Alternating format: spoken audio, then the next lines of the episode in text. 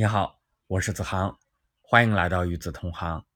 今天咱们来聊聊自学是应对人生大考的制胜法宝。小时候上学，尤其是语文课，最讨厌的就是课文最后的一行字——朗读并背诵。朗读这两个字通常会被忽略掉，直接从背诵开始。背诵中最难的部分就是记不住。每天晚上十点左右。脑子处于混沌的状态，特别想进入睡眠期。为了在课文背后处得到家长的签字，硬着头皮死记硬背的痛苦让我历历在目。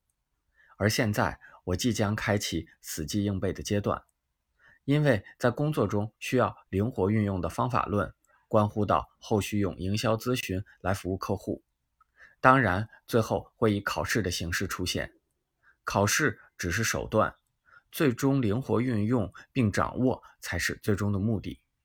即便知道这层道理，还是忍不住对背书这件事情产生抗拒的心理。人就是这样，习惯用曾经的旧经验去理解新事物。虽然过去这么多年了，现在一提到考试或者背诵，我还是会头皮发怵。我更知道。这种恐惧的心理状态丝毫解决不了当下的任何问题。只有知行合一，敢于对自己下狠手，我才能顺利的通过考试。灵活运用的状态，死记硬背是不可能达到的。这就需要运用到心理表征。用大白话讲，就是遇到任何事情都要用这个理论进行套用。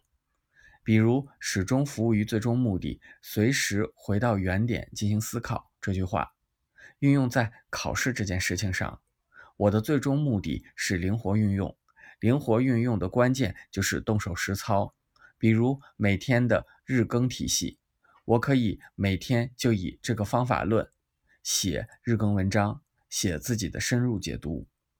写完后，因为还要涉及到录音，在朗读的过程中。这又是一次加深记忆的过程。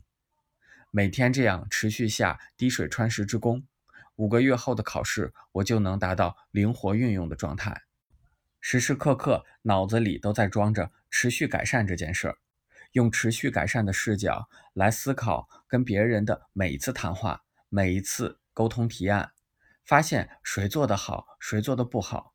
如果是我自己，这件事我会怎样做？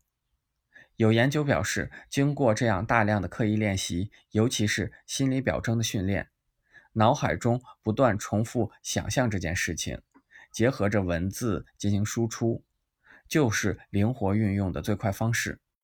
实话说，用日更去对每个理论进行深度思考，这是我刚想出来的。利用好手边已有的资源，做到最好，这就是我能控制的部分。每天高强度的工作。即便日更写作，也在服务于工作。这种自我教育才是最重要的。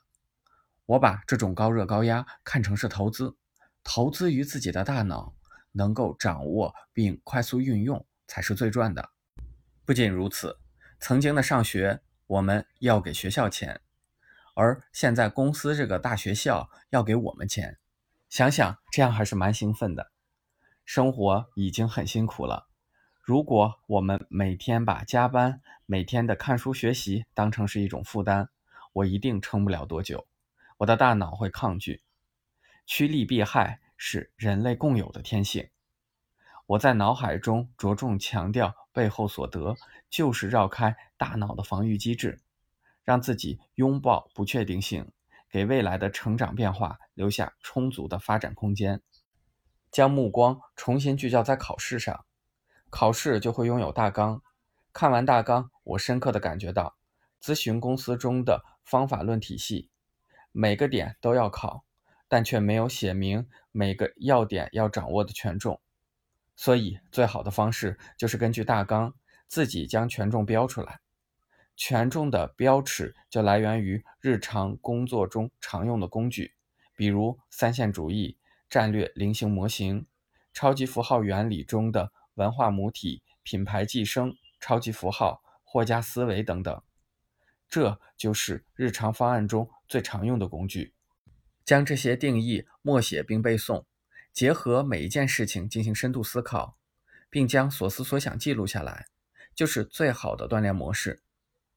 细微观察平时工作中经常运用到的方法论，这就是通关秘籍。公司对方法论的掌握会以考试形式呈现。其实，我们每个人步入社会后，每一次的工作任务都是社会对我们每个人的考试。这场考试没有划定范围，没有划分权重，更没有现成的通关秘籍，甚至社会都不会告诉我们他在举办考试。即便如此，我们的脑海中还是要时刻装着这根弦。之前没有这样想没关系，因为考试随时都在进行。人的命运是可以通过学习改变的。现如今，我就是典型的例子。任何事情开始最好的时间，第一个是十年前，第二个就是现在。我很庆幸自己在三十二岁就能明白这个道理，这样我就有充足的时间来解答后面的人生难题。这场旅程很有趣，是一条少有人走的路。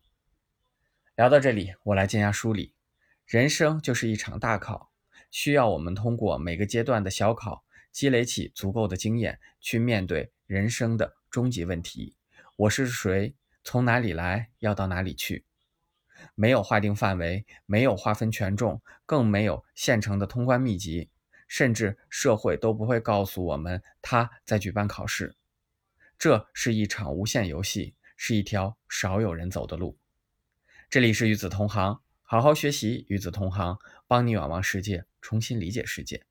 如果你喜欢子航的文字，可以在微信公众号中搜索“与子同行”，航是航天的航，点击并添加关注，我在这里等你。咱们下期再见。